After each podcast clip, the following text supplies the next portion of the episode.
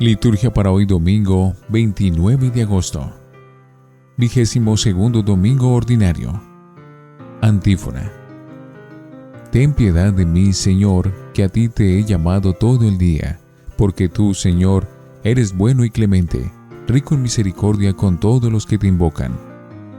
Gloria a Dios en el cielo, y en la tierra paz a los hombres que ama el Señor. Por tu inmensa gloria te alabamos, te bendecimos te adoramos, te glorificamos, te damos gracias Señor Dios Rey Celestial, Dios Padre Todopoderoso, Señor Hijo Único Jesucristo, Señor Dios, Cordero de Dios, Hijo del Padre. Tú que quitas el pecado del mundo, ten piedad de nosotros. Tú que quitas el pecado del mundo, atiende nuestra súplica. Tú que estás sentado a la derecha del Padre, ten piedad de nosotros, porque solo tú eres santo Solo tú, Señor, solo tú, Altísimo Jesucristo, con el Espíritu Santo, en la gloria de Dios Padre. Amén.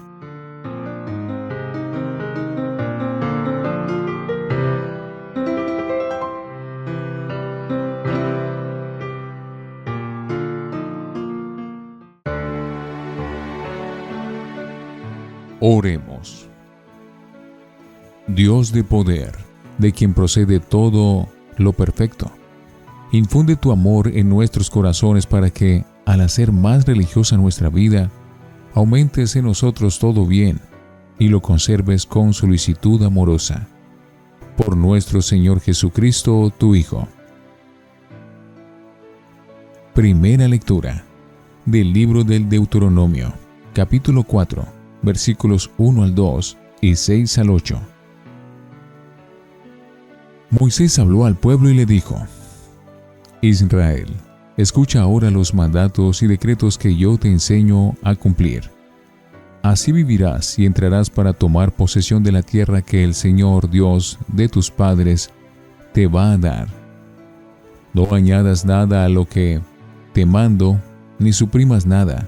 Guarda los preceptos del Señor tu Dios, como hoy te los doy.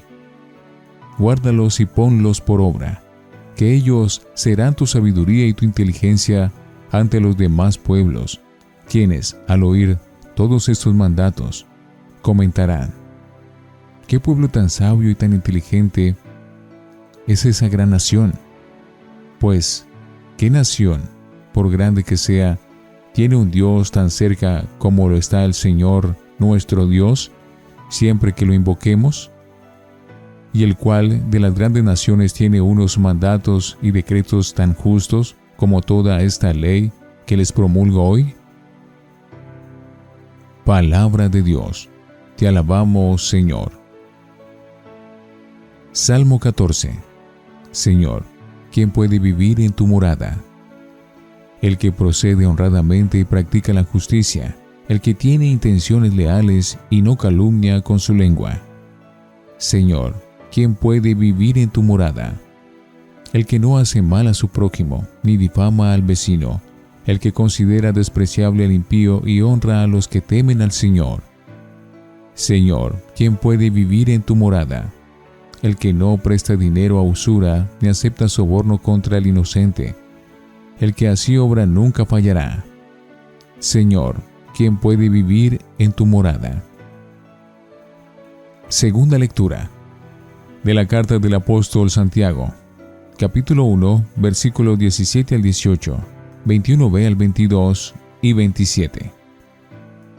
Queridos hermanos míos, todo bien que recibimos, todo don perfecto, viene de arriba, del Padre que creó los astros, en quien no hay alteración ni sombra de vida a cambio alguno. Él nos engendró por propia iniciativa, con la verdad del Evangelio para que fuéramos como las primicias entre sus criaturas.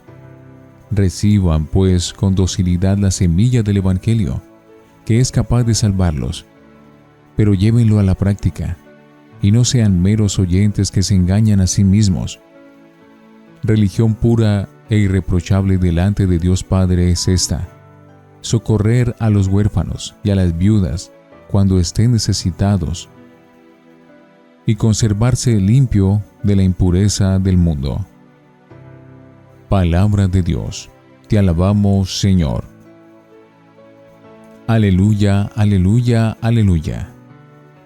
El Padre nos engendró por propia iniciativa con la verdad del Evangelio, para que fuéramos como las primicias entre sus criaturas. Aleluya, aleluya, aleluya. Del Santo Evangelio según San Marcos, capítulo 7, versículos 1 al 8, 14 al 15, 21 al 23. Los fariseos y algunos escribas que habían llegado de Jerusalén se acercaron en grupo a Jesús y vieron que algunos de sus discípulos comían sin purificarse, es decir, sin lavarse las manos. Porque he de saber que los fariseos y los judíos en general, ateniéndose a la tradición recibida de los antiguos, no comen sin antes lavarse escrupulosamente las manos, y, al volver de la plaza, no comen sin bañarse antes, y se aferran a otras muchas tradiciones, como es la manera de lavar los vasos, las jarras, los platos y las camas. Le preguntaron pues a Jesús los fariseos y los escribas, ¿por qué tus discípulos no guardan la tradición recibida de los antiguos, sino que comen sin purificarse? Él le respondió, Hipócritas, Qué bien dijo de ustedes el profeta Isaías cuando escribió, Este pueblo me honra con los labios, pero su corazón está lejos de mí. El culto que me dan, vacío. Las leyes que enseñan son invenciones humanas. Ustedes dejan de cumplir lo que Dios ha mandado por aferrarse a una tradición inventada por los hombres. Entonces volvió a llamar a la multitud y le dijo, Escúchenme todos y entiendan. No hay nada de fuera que, al entrar en uno, pueda hacerlo impuro. Al contrario, es lo que procede de su interior lo que hace impuro al hombre. Porque dentro, en su propio corazón, recibe él el propósito de hacer cosas malas como inmoralidad sexual, robos, asesinatos, adulterios, ambiciones, maldades, engaño, desenfreno, envidia, difamación, orgullo e insensatez. Todas estas cosas malas proceden del interior del hombre y lo hacen impuro. Palabra del Señor. Gloria a ti, Señor Jesús. Creo en Dios Padre Todopoderoso, Creador del cielo y de la tierra. Creo en Jesucristo, su único Hijo, nuestro Señor, que fue concebido por obra y gracia del Espíritu Santo. Nació de Santa María siempre Virgen, padeció bajo el poder de Poncio Pilato, fue crucificado, muerto y sepultado, descendió a los infiernos, y al tercer día resucitó de entre los muertos, subió a los cielos, y está sentado a la derecha de Dios Padre Todopoderoso. Desde allí ha de venir a juzgar a vivos y muertos. Creo en el Espíritu Santo, la Santa Iglesia Católica, la comunión de los santos, el perdón de los pecados, la resurrección de la carne y la vida eterna. Amén. Oración de los fieles. Hermanos, porque queremos honrar a Dios desde nuestro corazón, dirijámosle nuestra humilde súplica, confiando siempre en su bondadosa solicitud. Digamos, Padre de bondad, escúchenos por el Papa, los obispos y los líderes de nuestra Iglesia, para que fieles a las palabras del Evangelio, sepan guiar al pueblo de Dios según sus mandatos y sean ejemplares en la práctica de la caridad. Oremos. Padre de bondad, escúchanos. Por los gobernantes de nuestro país y de todos los pueblos, para que bajo su gobierno tengamos una vida próspera y pacífica en justicia y caridad. Oremos por los ancianos recluidos en asilos y casas de reposo, para que encuentren personas caritativas que los acompañen en su soledad. Oremos. Padre de bondad, escúchanos. Por los maestros y profesores, que con su abnegado trabajo forman las futuras generaciones para que en su enseñanza no pierdan de vista los valores cristianos. Oremos. Padre de bondad, escúchanos. Por esta asamblea reunida en la fe, la piedad y el temor de Dios, para que su adhesión a Cristo sea de corazón y no de labios para afuera. Así lo demuestren sus obras. Oremos. Padre de bondad, escúchanos. Padre y Señor de misericordia, escucha las oraciones que te hemos presentado y atiéndenos en nuestra necesidad. Por Jesucristo nuestro Señor. Amén. Oremos. Que esta ofrenda sagrada, Señor, nos traiga siempre tu bendición salvadora, para que se cumpla con poder lo que celebramos en esos misterios. Por Jesucristo nuestro Señor. Antífona. Qué bondad tan grande reserva, Señor, para tus fieles. Oración después de la comunión. Saciados con el pan de mesa celestial, te rogamos, Señor, que este alimento de caridad fortalezca nuestros corazones, para que nos animemos a servirte en nuestros hermanos. Por Jesucristo nuestro Señor. Lección Divina. Oremos. Señor Jesús, ¿cuánto tiempo llevas llamando a nuestra puerta y nosotros te ignoramos? Despiértanos del sueño de la frialdad y de la indiferencia. Amén. Lectura. Dejan de cumplir lo que Dios ha mandado por aferrarse a una tradición de los hombres. El Evangelio de ese domingo describe las costumbres religiosas de la época de Jesús habla de los fariseos que enseñaban al pueblo estos usos y costumbres y sobre las instrucciones de Jesús con respecto a estos temas. Muchos de estos usos y costumbres habían ya perdido su significado y hacían muy difícil la vida del pueblo. La tradición de nuestros mayores. Esta transmitía la norma que debían ser observadas por la gente para poder obtener la pureza legal querida por la ley. La observancia de la pureza era un tema muy serio. Se pensaba que una persona impura no podría recibir la bendición prometida por Dios a Abraham. Las normas de la pureza eran enseñadas de modo que las personas, observándolas, pudiesen tener un camino hacia Dios, fuente de paz.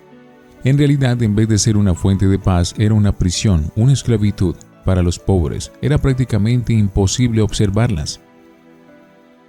Un nuevo camino para llegar hasta Dios.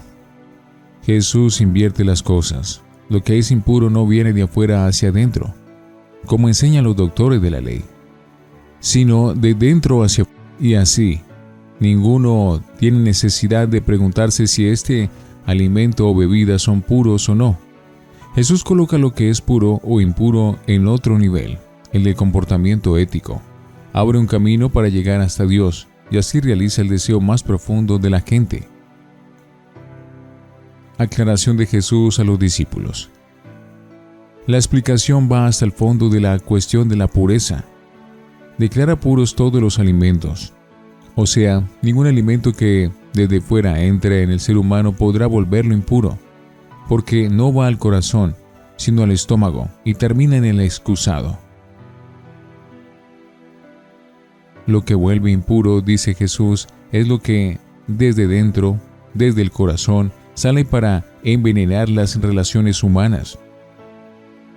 Ahora, con la venida de Jesús, de improviso, todo cambia. Por la fe en Jesús. Era posible obtener la pureza y sentirse cómodo delante de Dios sin que fuese necesario observar todas aquellas leyes y normas de la tradición de los antiguos.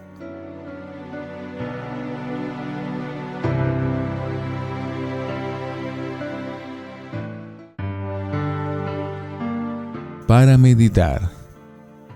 Jesús en más de una ocasión parece relativizar la ley, como en el caso del sábado, o ahora de las abluciones sagradas que los fariseos apreciaban tanto. Eso no significa que despreciara las normas de vida de los judíos. Él dijo que no había venido a abolir la ley, sino a llevarla a su perfección. La ley es necesaria y nos sirve de camino para el bien y para la armonía interior y exterior. Lo que desautorizaba a Jesús era el legalismo formalista, la interpretación exagerada de la ley, que la hace más bien esclavizante que liberadora, más preocupada de la observancia meticulosa que de la caridad para con el necesitado. Sí, relativiza las leyes porque da prioridad a la persona.